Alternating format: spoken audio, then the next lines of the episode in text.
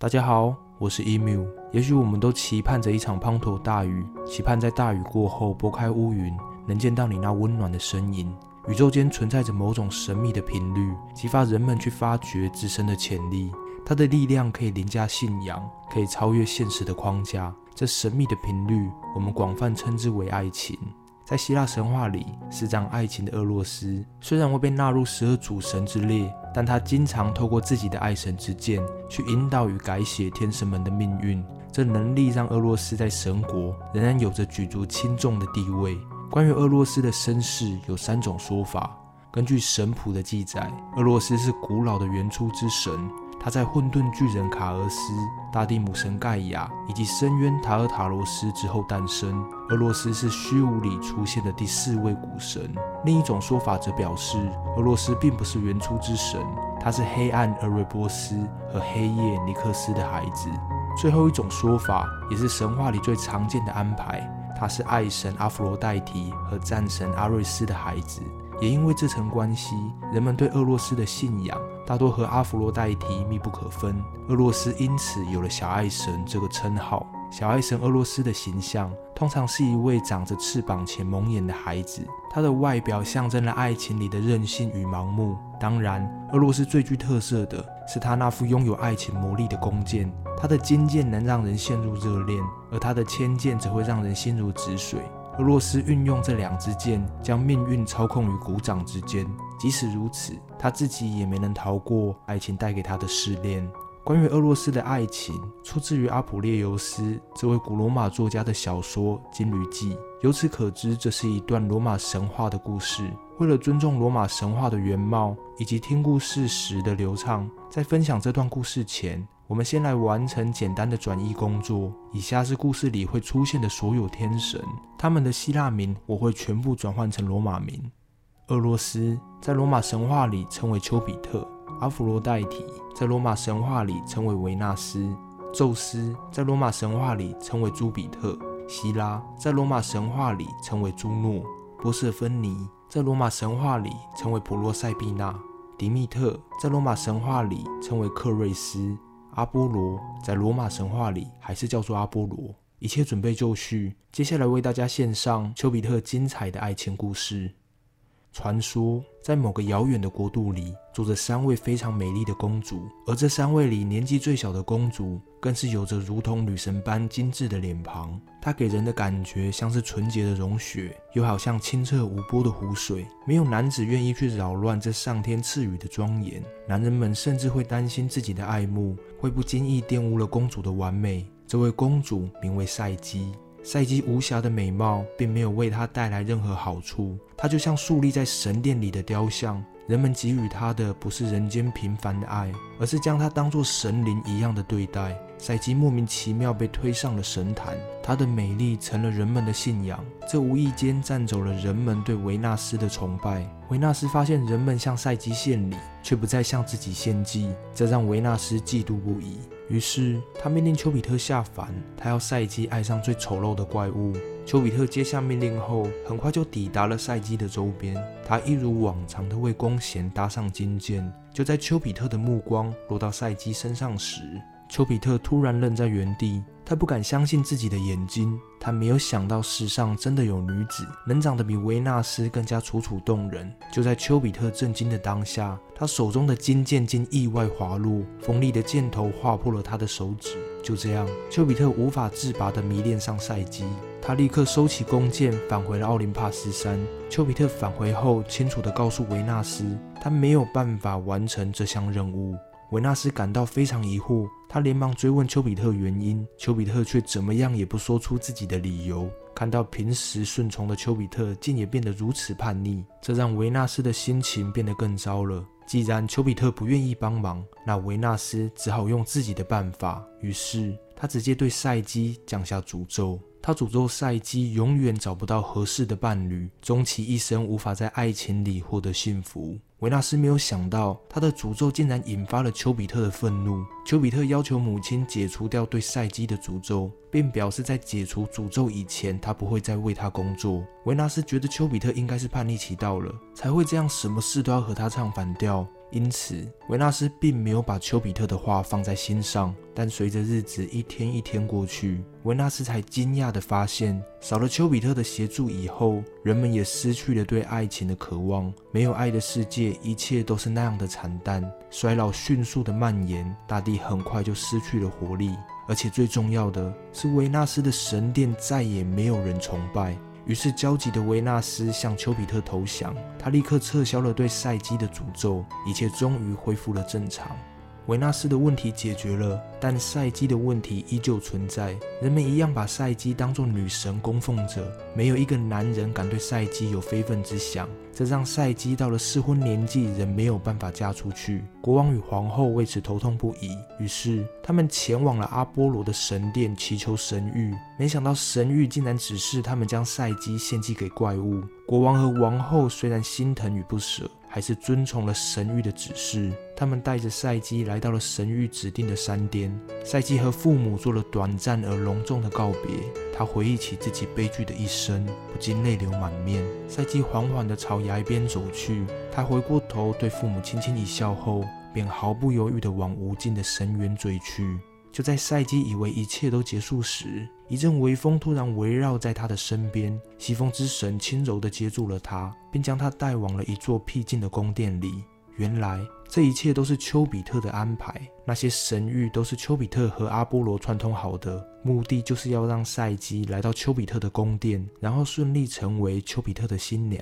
赛基怀着忐忑的心情，试探地走入了宫殿。富丽堂皇且明亮的大厅，很快就消除了赛基内心的恐惧。偌大的宫殿里没有半个人影，但赛基却可以清楚听到周围不时传来许多亲切的问候。赛季发现所有的家具都会自己移动，很快丰盛的佳肴便摆满了整张大桌。这些看不见却又无微不至的照顾，让赛姬感觉到了家的温馨。就在赛姬放下戒心时，一位男子的声音出现了。这声音是那样的温柔，具有魅力。他对赛姬说：“他是这座宫殿的男主人。”他缓缓倾吐了对赛姬的仰慕之情，并承诺自己能给予赛姬幸福，希望赛姬做他的新娘。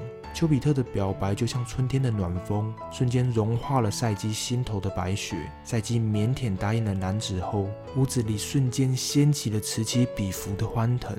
他们立即举办了一场没有人却又热闹非凡的婚礼。赛基的伴侣总是躲在黑暗里，但他贴心的关怀与照顾总是那样迅速。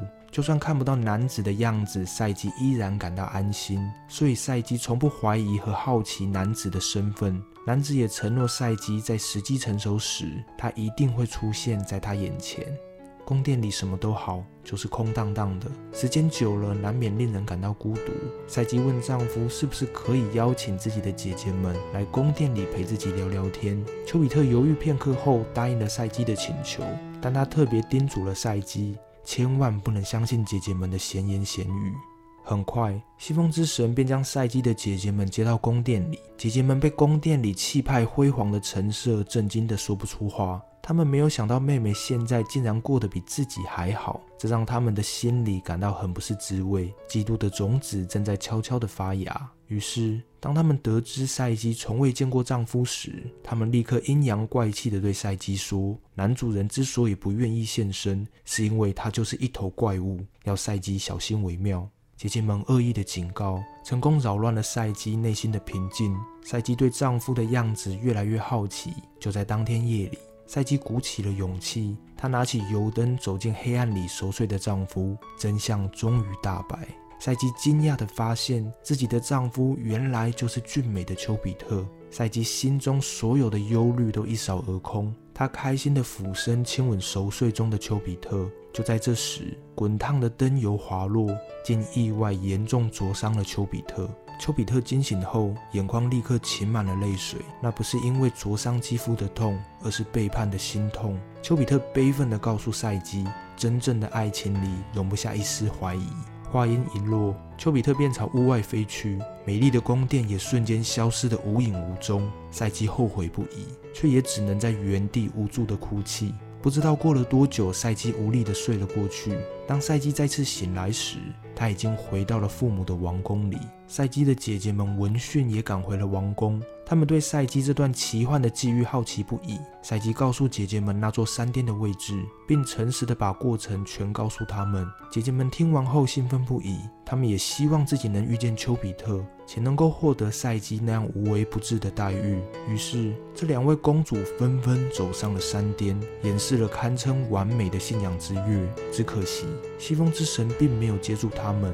或许他们只配沉睡在无尽的深渊里，失去爱情的痛，反而给了赛基成长的勇气。他决定用自己的力量去弥补所犯下的错。首先，他前往了克瑞斯的神殿，他祈求女神指引他找到丘比特，但克瑞斯直接拒绝了赛基，并表示自己无能为力。失望的赛基没有放弃，他又去找了神后朱诺。没想到神后的答复和克瑞斯一样，朱诺语重心长地告诉赛基，如果他要挽回这段爱情，唯一的办法就只有寻求维纳斯的帮助。事到如今，赛基也只好硬着头皮前往了维纳斯所在的神殿。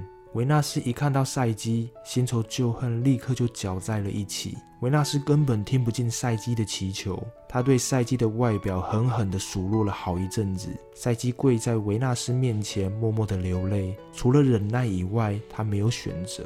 赛基楚楚可怜的样子，并没有唤起维纳斯的怜悯，反而是让维纳斯感到更加愤怒。维纳斯告诉赛基，想要再见到丘比特可以，但前提是必须先帮他完成几件工作。赛基连忙点头答应了维纳斯。第一件工作，维纳斯把赛基带到了一座巨大的谷仓。他要求赛基在太阳下山以前，将所有的谷米完成分类。赛基惊讶地看着成堆的谷山，他明白这项工作根本没办法完成。虽然如此，赛基仍不愿意放弃渺茫的希望。他忍住眼泪，认命地分起地上的谷米。这时候，一只蚂蚁同情了赛基的际遇，他立刻号召来同伴帮赛基的忙。在蚂蚁的帮助下，赛基真的赶在日落前就完成了所有谷米的分类。维纳斯知道赛基完成工作后，除了不可置信以外，又更加不开心了。他不打算给赛基喘息的时间，立刻又下达了第二件工作。第二件工作，维纳斯要求赛基在金绵羊身上取一些羊毛回来。赛基这次来到了一座广阔的草原，草原的中间横着一条河，河对岸就住着许多金色的绵羊。正当赛基准备过河时，河神突然出现，阻止了他。河神告诉赛基，这些金绵羊的脾气异常暴躁，如果现在过去，一定会被他们狠狠攻击。他要赛基等绵羊吃饱午睡后再过去取羊毛。赛基听从河神的指示，平安顺利地取得了羊毛。接着，维纳斯又下达了第三件工作。第三件工作，维纳斯要赛基前往冥河，装满一瓶死亡的黑水。赛基好不容易抵达冥河后，却发现有条巨龙就守护在那里，他根本没办法接近黑水半步。这时候，朱比特发现了赛基，他也十分同情赛基的遭遇，于是他放出了一只老鹰和巨龙战斗。聪明的赛基便趁乱完成了工作。不论工作有多危险、多困难，赛基总是能平安的全身而退。维纳斯不想再继续和赛基耗下去了，于是他向赛基下达了最后一件工作。维纳斯告诉赛基，他为了照顾受伤的丘比特，日夜劳累，因此损失了一部分的青春。他要赛基亲自前往冥府，到冥后普洛塞碧娜那里，为他取一些青春回来。这件工作完全是强人所难，因为凡人是不可能活着进入冥界的。经历了这么多的危难，赛基也不是不懂维纳斯的意思。既然这是他的最后一件工作，那么他就尽自己的最后一次努力。于是，赛基爬上了高塔。正当他要从塔顶跳下时，高塔竟然发出声音制止了赛基。他偷偷为赛基指引了往返冥界的道路，并要赛基从塔里带走硬币和面包。硬币是给卡戎进入冥界时的摆渡费，面包则是离开冥界时讨好地狱犬的贿赂品。在高塔的协助下，赛基很顺利地见到了冥后。